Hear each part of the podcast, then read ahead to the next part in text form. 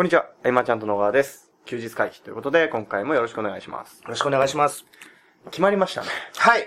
えー、決選投票が、決選投票が、何の話か話なんですけど、あのー、マーチャントクラブのうん。話でですね、うん話でして、えー今日ですね、えー、マーチャントクラブのコミュニティ内で、あのー次どこでやりますか？っていう、勉強会の勉ね、強会の、会場をどこで、何県でやるかみたいな。はい、ね投票があったんですよ。で、終わって、その結果、はい。岡山になったわけですね。岡山県でございます。すごいっすよね。はい今まで、あんまりないんじゃないかなと。そうですねう。ん。大体、あのー東京、大阪、名古屋。うん。まあね、福岡とかもね、そねその辺で皆さんやられますもんね。はい。うん。で、福岡でこの前やられた方が言ってたのは、その、来た方が、いや、福岡全然セミナーないんですよ。って言われたって言ってたので、あー、福岡もね、行ってみたいけどね。福岡は行ってみたいですけど。あはいーまあ今回岡山なわけですよ。はい。はい。でまあ、なんで岡山に決まったかっていうと、はい。本来は岡山は多分、ね、はい。投票でもそんなに数字は出ないはずだったんですが、はいはいはいまあ、えんまりさんの地元っていうんですかね。そうですね。うん。で、この前のセミナーの時に、はいえんまりさんがもう、なんだろう、直接、はい。次回は岡山へどうか一票みたいになってたんで、あ、そうだったんですか？そうそうそうそうそう。事前のね、ねロビー活動あったんですね。そうそう。それでその結果どうなるかなと思ったら、見事岡山が京都を抜いて、はい。1位になったわけですよ。おー。すごい。うん。だまあ、僕らも行ったことないところでね、ですねはいまあ今回は岡山っていう場所なんでどれだけの人数がはい。参加するかわからないですけれども、はい。えー少人数でもね、濃い交流ができるんじゃないかなと思うし、確かに。あのー、ね、いつもは、だいたい、そうですね、結構、結構な人数の方がいらっしゃる。まあそうだよね。はいうん。一人とも話せないっていうか、全員と全員と話すっていうのがね、はい、話すと、結構一人や、仮にですよ、当分してやっていくと、結構少なくなっちゃうますもんね。実際そんな、結構バラバラでね。うん。前回のセミナーは、まあ、はい多かったのもあったしね。そうですね。うん。こういう機会をね、チャンスだと感じてもらえる僕は存在にもならなきゃいけないなとは思うんですよ。あ、じゃあ人数が例えば10人ぐらいであれば、はいその10人ではい。僕らもいるわけじゃないではい、すか。はい。い、ろんな話ができると、うんそのセミナー講義以外でも聞けることはいっぱいあるみたいな。はい。で、僕らも頭の中の引き出しでしまい込んであるものがいっぱいあって、うんうん何を求めてるのかは聞かれた時に初めて出てくる。時があるし、これは、その辺で、その、なんていうんですかね、10万、20万払って、はい何かの DVD セットを買ってる場合じゃないとそうですね。思うんです。まあ僕、この前買ったのあったじゃん。はい、はいはい。そう、ちょっと話変わるけど、買ったのあって、はい。開けてなかったもんね、あれもね。うんあーなんか、ふと、あ あれ、え携帯いじってる時ですよね。そうそうそうそうそう。あ、顔、じゃない。あう、んじゃない。事後報告。買った。そう。え、何をですか ?20 万の商品。まあ、前回の休日会議と同様で、その書籍も DVD も買って飾るっていう。はいはい。最近は飾ることすらしてないっていうのもあったね。まあまあまあ。あとあれじゃないですか。この前、事務所の大掃除した時に、何これ？開けていいですか？って。開けたら、あ、商品だみたいな。え、この DVD セット高いやつですよね？みたいな。あれはなんでその癖は治らないんだろうかというのはあるけれども。はい。うん。なんだろうね。はい。そうですね。ケンタはそういうのない？なんか。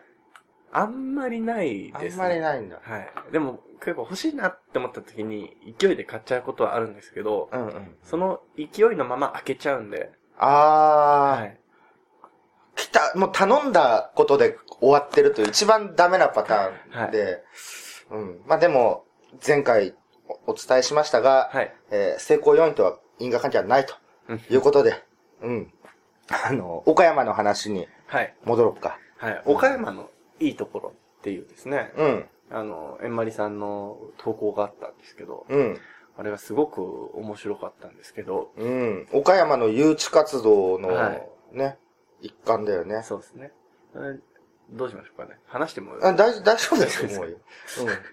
はい。じゃあ、えっ、と、ちょっと早口でいきますね。うん。うん。えー一つ目が、あの、桃が美味しい。桃が美味しい。うん二つ目が、えー晴れ、晴れの国と言われているように、晴れてる日がかなり多い。僕は広島にいたことがあるんですが、その時は、確か日本で一番晴れてるの岡山なんですよ。ああ、そうなんだ。8割ぐらい晴れです。へで、3が、お侍さんが住んでいると。え。はい、インフォ侍そうですね。さん。はい。えー、4つ目が、いい感じに何もない。そこすらもメリットに見せるっていうところは素晴らしいでで、5が、新幹線のぞみが止まると。す。望みが止まえる。大事ですね。うん。で、6、岡山駅が少しずつグレグレードアップしている。おうん7、東京駅から新幹線に乗ってれば着く。えー8、えー人が少なく、すっきりしている。そういう見せ方ですね。はいえーはい岡山県は面積が広め、しかも形が綺麗。形が綺麗。はい。でラスト10がマスカット球場、桃太郎スタジアムなど素敵なネーミングと。素敵なネーミング。はい。そうね。その、剣の形が綺麗ってのは初めてだったね。本当ですね。聞いたときに。なんかあの、何県でしたっけ？あの、何県か忘れたんですけど、うん。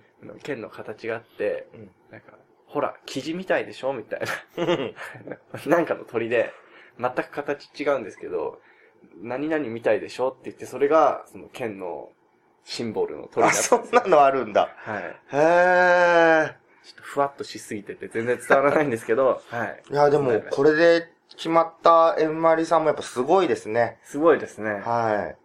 じゃあ、あの、今回、えー岡山県の勉強会ではどんなことを？いや、岡山の勉強会では人数は多分相当限られてると思うんで、はい最初は、えっと、まあ、情報発信って大事だよって言ってても、はいはい実際にじゃあ、例えばワードプレスを作るとなった時も、うんうんうん細かいわかんない部分っていっぱいあると思そううんでね。ですすよ。はい。その、最初の最初で言えば、はい。開業するのにこう、リターンボタン、エンターボタンじゃなくてもシフトを押してとかあの辺だって、最初はなんかね、そうですね。あ、なんか改良がボンってなっちゃったとかね。で、YouTube の動画挟み込もうとしたら横に伸びちゃったとか、僕らもあったじゃん。縦縮んじゃったみたいなのありましたね。ああいう設置とか、まあ、プラグインもこれがいいよとかいろいろあってもわかんないことも多いと思うんで、はい。その辺を徹底的に一人一人にとは思っていたんですが、ですが、それは急遽ですね、はいあの、この前、速攻埋まった合宿はい。でやろうとあ、思って。はは、なるほど。なので今回は、えんまりさんは何でもお話しするとはい言われてたので、はい。えっと、一つは、あの、株式会社ノックのはい。伊坂くんに、はいまあ喋っていただこうかなと思うのは、はい。えーノックっていうのはまあ、彼ら、伊坂くんと、はい。えー、加藤義郎くんが、はい。大学を休学して、はい東京に出てきて、はい。で、法人登記して、まあ、はい株式会社ノックっていうのができて、はい。最初の1年間をはい。どう乗り越えてきたのかって興味深い人は多いんじゃないかなと思うんです。うん。まあ、ゼロからですよ。で、彼らは映像があったからじゃないかと思ってる方もいるかもしれないんですけど、うん映像は確かに武器だけれども、はい。それは山ほどいるもんね、まあそういう業者さんが。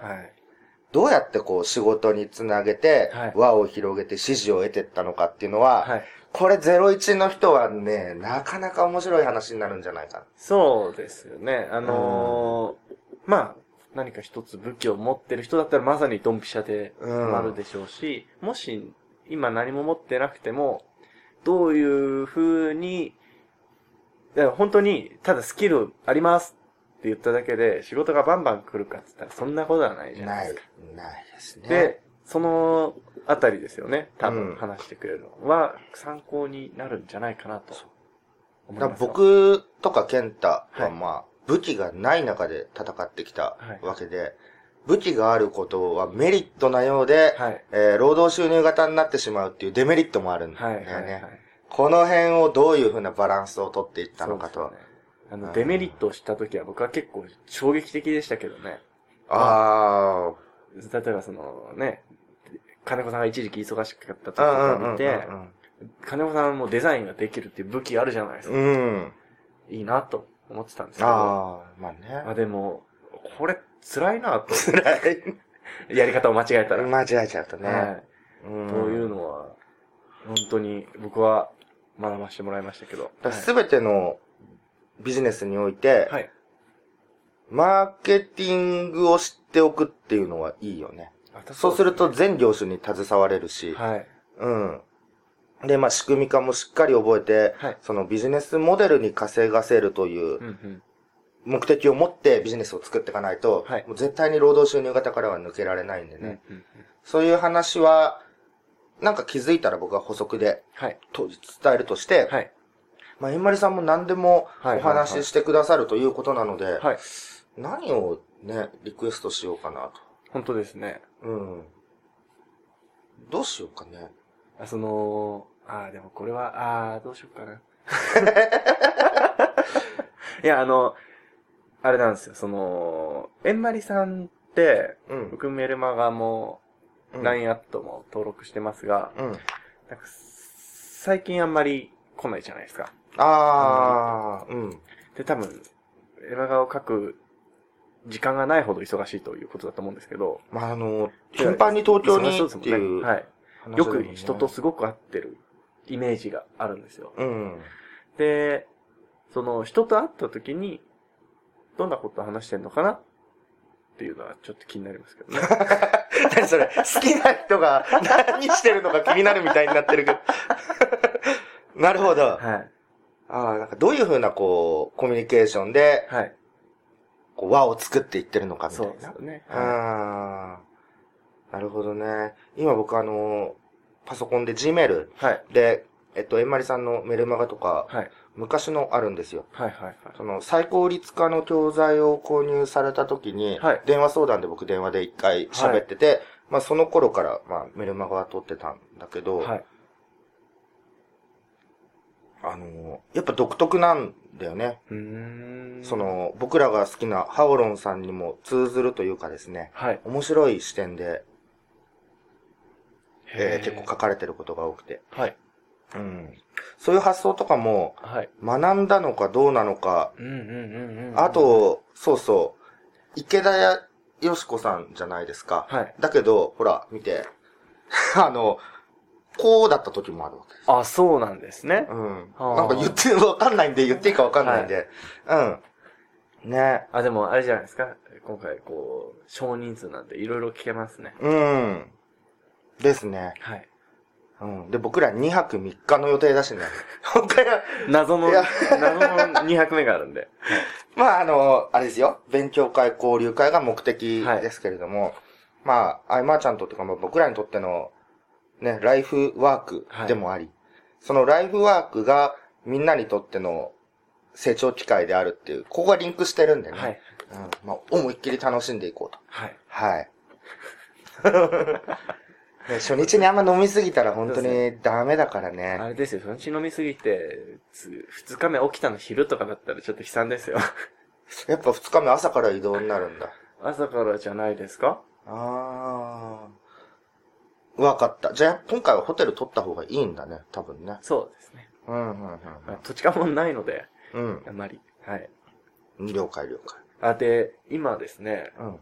話しててふと思ったことがあるんですけど、うんあのー、なん言葉、今、ちょっと頑張って変換してるんですけど、うんちょっと思うまま喋りますね。例えば、うん。今って、えー、じゃあ何か技術を持った人の話なんですけど、うんえー一般的な社会、会社で考えたときに、うん。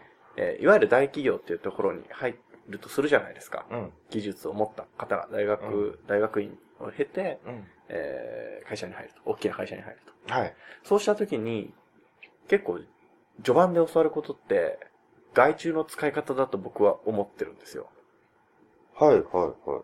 要は、その、結構企業って、えー下請けとか、うん。ああるじゃないですか。うん、うん。で、あの、それは自分の子会社だったりとかもすると思うんですけど、うんその要は、ハンドリングを学ぶみたいな。うん。えー、あれなんていうんですかね、ハンドリングじゃなくて、仕事のふ振るみたいな。調整役みたいな。うん。で、あれを学ぶとするじゃないですか。学ぶと思うんですよ。うん。実際自分が作業してたら、うん。えー、まあ、1しかならないけど、その、外注さんであるとか、いろんな人のチームを、えー円滑に回していくと、えー一人一人をかけたやつよりも大きいものができるみたいな。うんまあ、これは確かにその通りだと僕も思うんですけど、うん。その、ハンドリングを学んだとして、そしたらですよ、その人の持ってる技術って、衰えていくじゃないですか。うん。それって僕結構不幸なことだなとは思うんですよ。うん。うん。なので、菅さんが提唱されてる、その、提唱じゃないですね。菅さんがこう何回も言ってる、うんえーまあ OEM ビジネスもそうなんですけど、その、あくまでライスワークとしてやりつつ、うん。例えばその自分が技術すやるのが好きでそうなったんだと僕は勝手に思ってるので、うん。であれば、その、ライフワークっていう形でそっちを活かして伸ばしていけたら、なお良いなとそうですね。感じたという話なんですけど。ウェブデザイナーとしてはい。仕事をしていきたいとはい。いう人は、本来その、請負いでやっていきたいってわけじゃない人が多いよそうですよね。ねだけどまずは生活基盤ということでやってるうちに、はい。そのサイクルに飲み込まれていくと。はい。本当はこう自分で好きにデザインをしてはい、表現をしていくことを楽しみたい楽しみたいと思ってる人がいるけれども、そこに行けないっていうのは、非常にもったいないことなので、はい。ライスワークとして割り切る何か基盤は一つね、うん持っていた方が、存分に創作活動ができるうん。っていう。ですよね。うんその創作活動がエッジが効いていればいるほど、はい。また目に留まる人がいるしね、うんうんうん好循環はい。の可能性もあるし、っていうところですよね。そうですね。うんで、その、なんていうか、例えばじゃあ、そのライスワークだけやってても、まあ、つまらないわけじゃないですか。はっきり言うと。うん。で、例えばそれが会社で勤められてる方だったら、えー他に、じゃあ自分の、えー好きな創作活動っていうのは、それは仕事にしちゃいけないってことが多いと思うんですよ。うん。まあ、好きにやるのは自由だと思うんですけど。うん。で、ただまあ、ビジネスをしている人間であれば、うん。別に、ライスワークはライスワークで、自分のやりたいことはやりたいことでできる自由があると思うので。ねうんライスワークとライフワークをやっぱり一本の線で結びつけないと、うんうんライスワークが相当つまらなくなってしまうというのと、あと、ビジネスは回らないことほど苦しいものはないっていあーそううで。すね。うん。ライスワークであったとしても、はい。こう、回ることがね、はい。楽しくなるとビジネス自体が面白くなるっていうふうに目を向けられたら、うんうんうん何に取り組んでも面白いんで、いつも言ってることで繋がるのは、はい。じゃあ、気の合う人、好きな人、憧れの人、うんこういういう人と何をやるにももう楽しいじゃん。はいみたいなことにもなってくるんし、うんうん。なんか、そういう価値観はね、一瞬で変わるんでね。うん。うん。あ、その方がスッと入るなと、もし今これ聞いてて思った方は、はいもうパッと変えちゃえばうんうんいいんですよね。そのためには、そのライスワーク単体で見つめないとうんいうのはあるかな。うまずん。うん。なんでこんなことやってるんだろうなんてなったらね、はい。うん。家庭が大半のビジネスの中でそれはちょっと不幸かなとも思うんでう。んうんううんん。確かに。ね。はい。あの、じゃあ、それに伴って、うん。まあ、価値観の話とも似てると思うんですけどう、ん。自分ルールの作り方というか、うん。えー、そうですね。うんこれも前話したことあるかもしれないんですが、うん一番簡単なのはあれじゃない？自分ルールの作り方は、はい自分の生活習慣を箇条書きで上げてみてもいいかもしなんすかそれ？れない。いや、はい。例えばまあ、自分ルールっていうか、はい。僕だったらはい。朝起きれないし、はい。まあ、前回の話もね、つ、つながるよね。朝起きれないし、本買っても本棚に飾るし、はい。こんなライフスタイルでもこううまくいくと。はい。だからまあ、ライフスタイルとしてはそういう僕の中では、このルールからはい。別に逸脱することはないみたいはい。はい。な。なんかルール決めてもいいし。で、作業していく中でも、はい。うん。うん。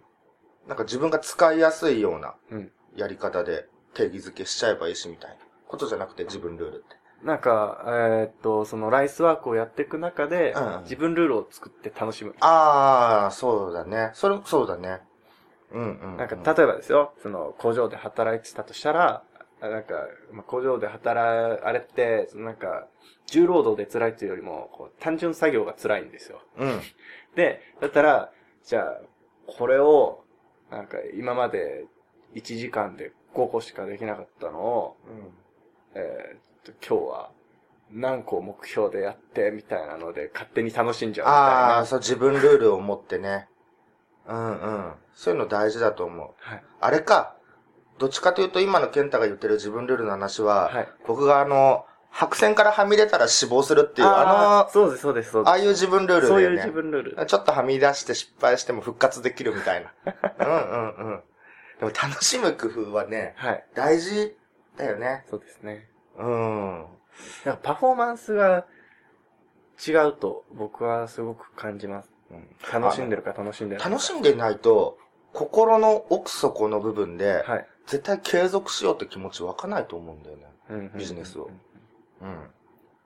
まあ、結果継続できないはいみたいなことになると思うし。んうん。まあ今楽しむ楽しむ。じゃあどうやって楽しむんだ？この現状だぜみたいなはい。人もいるかもしれないけれども、はい。それでもね、はい。自分でビジネスをするってことは、うんうん楽しんでいく気概がないと難しい。うん。ドラクエを徹夜でやっちゃうような無我夢中感っていうのは、はい。えーっと、比較的結果を出されてる方には多い傾向だと思うんです。うん。じゃあ自分が苦しみながら辛い辛いとやっていて、はい。その人たち以上のパフォーマンスが出せるかというと、うん楽しいことやってる人は時間忘れてやるぐらいだから、うんそれは出来上がるものもね、立派なものは多いし、うんうん作業量も多いし、うん。うん。この考え方は絶対に変えていかなきゃいけないうんっていうのがありますね。うん。ぜひ、そうですね。その、楽しみ方は本当人それぞれだと思いますし、うん楽しいなと感じるのも多分人によって違うと思うんですよ。うん。で、例えば、あの、マーチャントクラブで言ったら、あの、今回こう数字を出して、まあ、募集とかしなかったじゃないですか。うん最近うちそういうのあんまり出してないじゃないですか。うんうん。で、それで、それでも、なんかこう、気になって来てくれる人の話をいろいろ聞いたときに、うん。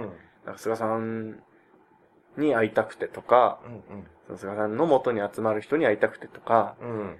要は人に興味がある人で楽しさを見出せるであろう人たちが多分、うん。マーチャントクラブにはいると思うんですけど、逆に、あの一方では、えー、いくらいくら稼ぐというところに楽しさを感じる人もいるはず。うんそうそうそうなのでそれ別になんか間違い僕らのね。コンセプトと真逆に位置する人もはい存在して当然だしね。はい。うん。なので、本当に楽しいと思うような設定ですよね。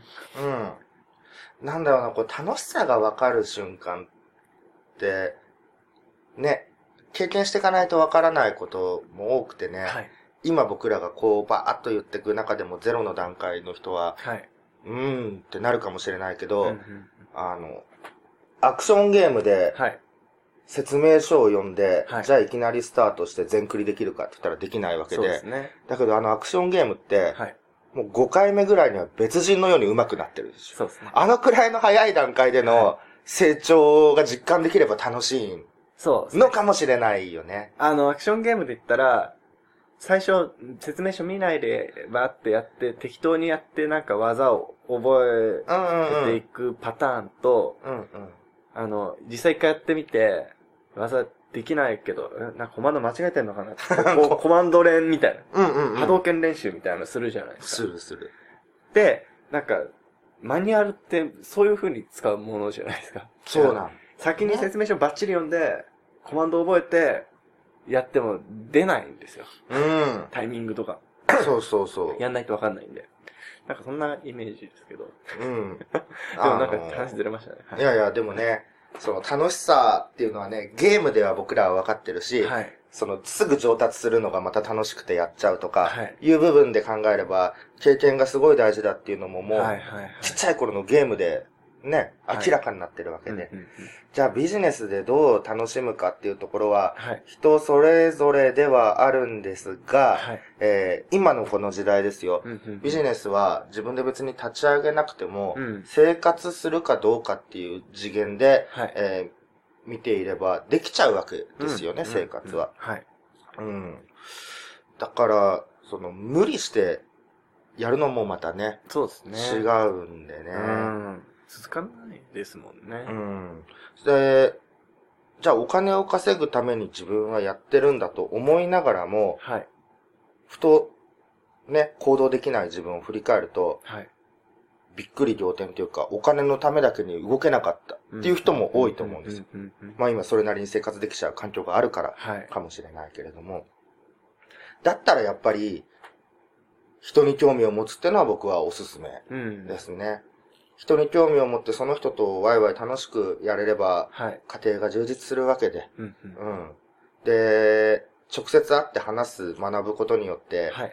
メールとか電話とかと比較じゃない情報量が手に入るし、はい。うん。じゃあ、結果を出して報告したいなっていう気持ちが楽しさにつながってくるかもしれないし。はい。で、一度商品を販売してですね、はい。お客さんからメッセージをもらうとか、はい。えーメルマガを発行して読者からメッセージもらうとか、うんうんそれも楽しさにつながってくるとうん。思うんで、えっ、と、理解できるとはい。ゲームは楽しくなるっていうのもある。ああ、確かに。僕、あの、毎回信長の野望をね、はい。ゲームで買ってると、はい。結構操作が違うのね、毎回あそうなん。ですか。うんはい。で、最初しばらくつつまんない。うんうんうんうんうん。でも勝手が分かってくると楽しいし、うん。はいはいはい。うん。今つまらないなってちょっと感じてる方はですね、はい。ガッとちょっと経験を、うん。人とつながりを持って、うん。こう、経験を積んでいけば、別世界が見えてくるんじゃないかなと。ううん。んこれ例外ないんじゃないかなとうんうん感じますね。本当ですね。うん。本当に、あれです。僕は、はじめつがさんの本を読んだときに、うん。あのー見えてる世界が違うと思ったので。でもこれってでも、多分、本当だと思います。なんかこう、あれですよ、こう歪んで見えてるとかじゃなくて、うん。なんかほん、でも、でなんとなく伝わると思うんですけど、うんうんうん本当に見えてる世界が違うとうん。思いました。はい。いやでも、その、あれですね、これを聞いてくださってる方にうん僕がお伝えしたいのは、なんか、多分、その、なんだろうな、な、何かが違うと思うんですよ。うんその憧れてる人がいるのであれば、その人と。そこをん見つめられるとすごくいいですよね。何が違うのかっていうのが。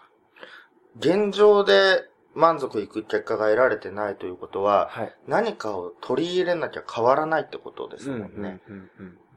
じゃあ何を取り入れるかの部分でね、はい。その自分にはない視点を持ってる人とかはね、はいすごく吸収できることも多いんじゃないかな。うん。はい。と思うので、ぜひ参考にしてみてくださいと。